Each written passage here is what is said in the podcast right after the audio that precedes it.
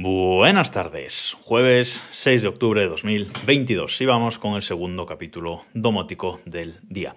Os conté la noticia de Mata por la mañana y ahora vamos con un cacharro, vamos con un cacharrito domótico. Os hablé hace tiempo del eh, sensor de presencia, del sensor de ocupación de Acara, el FP1, ese que he instalado en el, en el baño, que os conté en un capítulo pasado, eh, que os dejo el enlace al episodio eh, en en las notas del, programa en desdereloj.com, por si queréis eh, reescucharlo.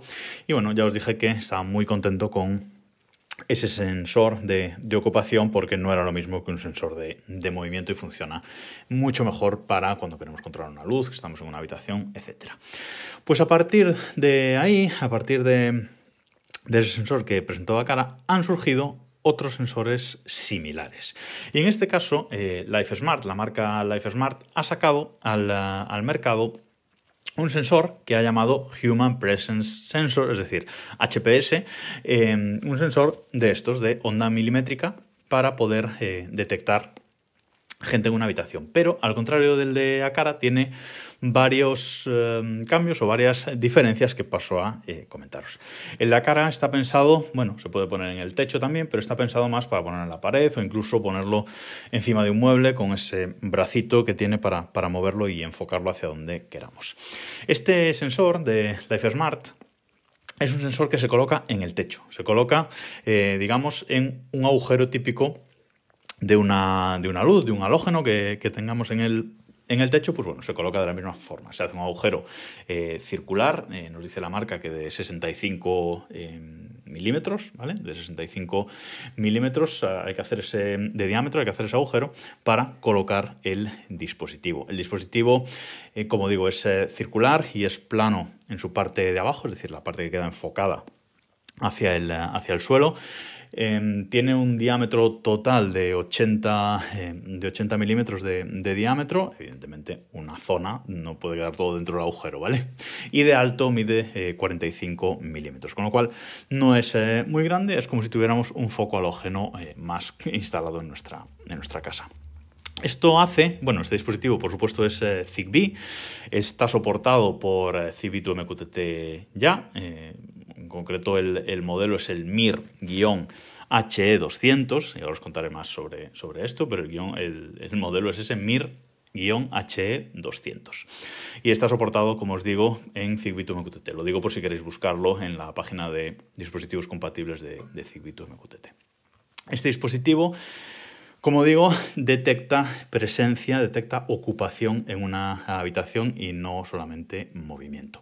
Es Zigbee 3.0 y nos dice que puede alcanzar eh, en línea recta, tiene un alcance de hasta 100 metros, bueno, en campo, eh, en campo abierto. Otra diferencia que tiene con el, con el de Acara, con el FP1 de, de Acara es que este se alimenta, se puede alimentar a 220 voltios mm, o a 110, vamos, se puede alimentar directamente de la red de nuestra casa. No tenemos que poner eh, un transformador, como en el caso del Dakar, que se alimenta a 5 voltios 1 amperio. Este, como está pensado para ponerlo en el techo como una luz más, digamos, entre comillas, pues eh, lo han hecho para que eh, reciba alimentación a 220 voltios. ¿Más diferencias con el Dakar? Bueno, el Dakar tiene trabaja en la frecuencia de 60 GHz, ¿vale? Trabaja en los 60 GHz. Y este dispositivo trabaja en la frecuencia de 24 GHz, ¿vale? Menos de la, eh, menos de la mitad.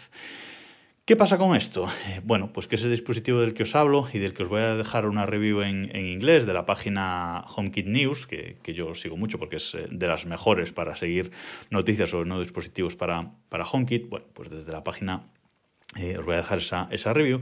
Y el que, el que hace la reseña es de LifeSmart. Pero si intentáis buscar este dispositivo en los puntos de venta habituales, eh, en, en, España no se vende a día de hoy, pero si lo buscamos en AliExpress tampoco eh, aparece. Lo que sí podemos buscar y sí aparece es este mismo sensor, pero de otras marcas. ¿Por qué? Porque esto, aunque la marca que lo ha presentado o que lo ha sacado a la venta es LifeSmart, esto está fabricado por Tuya. Ya sabéis, ese gigante de, del, del silicio que fabrica eh, de todo este tipo de, dispositivos electrónicos. Bueno, pues esto está fabricado por Tuya. Por eso os decía que el modelo es el MIR-HE200, que es de Tuya. Es decir, si lo miráis en Cibitum MQTT, aparece que está fabricado por Tuya. Entonces, si hacemos una búsqueda en AliExpress por eh, Life Smart Human Presence Sensor, no nos va a salir. Eh, y de hecho, de ninguna forma que lo busquemos nos va a salir este sensor de, de Life Smart. Pero podemos buscar sensor de movimiento a 24 GHz. Y ahí sí que nos van a aparecer varios en eh, AliExpress para, para, comprar. Y no solo dispositivos Zigbee, sino también Wi-Fi, por si quisiéramos configurarlo eh, nosotros eh, a modo de Wi-Fi y como sensor independiente. Yo os voy a dejar en las notas de este episodio el enlace a, uno de esos, a uno de esos que, he encontrado en, AliExpress, que como digo, no es marca Life Smart, pero es, eh, funciona exactamente igual. La electrónica es la misma porque todo lo fabrica tuya y luego se lo vende a varias marcas, como sabéis. Em, este que, os voy a dejar tiene un precio de 40,75 euros. Es eh, pues 20 euros más barato que el, de, que el de Acara, que el de Acara es un producto bastante, bastante caro. Más diferencias con el de con el de Acara. Bueno, eh, esto es relativo a la detección, ¿vale? La detección de personas. El de, el de Acara, cuando lo usamos para detectar que alguien entra en, eh, una habitación, pues bueno, puede tardar un poco, puede tardar dos, tres segundos en, eh, desde que entramos en una habitación hasta que lanza la señal, el mensaje Zigbee de que hay alguien en la habitación. Eso sí, luego cuando alguien sale de la, de la habitación, eso lo detecta prácticamente al momento. Cuando eh, alguien sale de la habitación en la que lo tengamos instalado, el, FP1 de, de Acara lo detecta prácticamente al momento. Por eso a mí para el baño es eh, genial.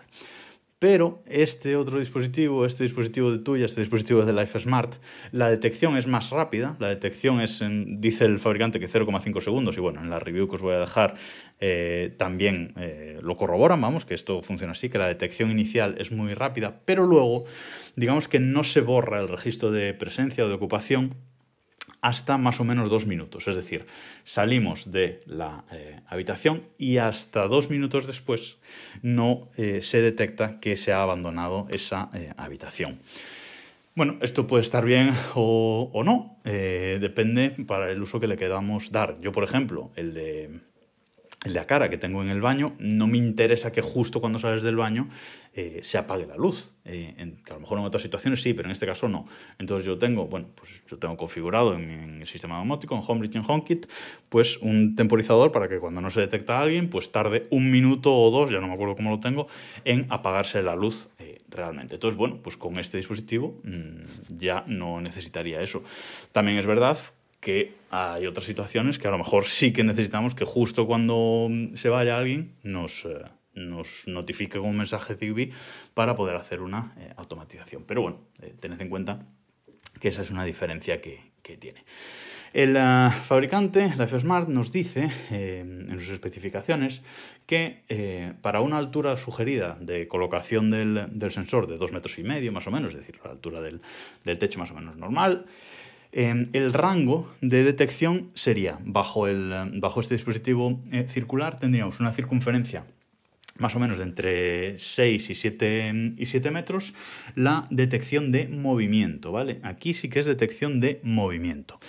La detección de presencia, la detección de presencia se limitaría a un, eh, a un círculo bajo el sensor de entre 4 y 6 metros. Y luego hay una versión de este sensor, una versión adicional concreta, que también detecta caídas, ¿vale? Eh, es, el mismo sensor, pero aparte detecta caídas. Y esta zona de detección de caídas solo sería un círculo de entre 2 y 3 metros y medio debajo del de, sensor. O sea que esto también hay que tenerlo en cuenta cuando lo instalemos. Pero bueno, una habitación de entre 6 y 8 metros de de grande, si lo ponemos justo en el centro del sensor, pues bueno, es, difícil que no, nos, que no nos sirva.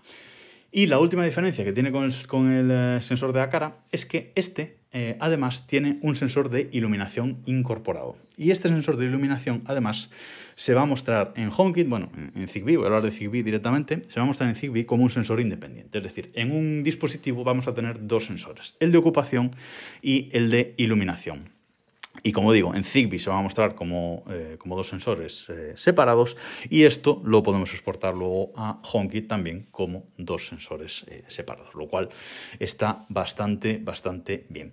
Os recomiendo, de nuevo, que si sabéis un poquito de, de, inglés, aunque solo sea por las fotos, que me entréis en esa review que os dejo un enlace en las notas de este de este episodio, pues que es un dispositivo eh, interesante y quizás, yo de momento no, pienso en, adquirirlo para instalarlo, pero quizás eh, en alguna otra eh, ocasión, alguna de las casas de la, de la familia pueda ser interesante instalarlo, ya veremos, por lo menos hay que tenerlo en cuenta. Y ahora sí, nada más por hoy, nos escuchamos mañana.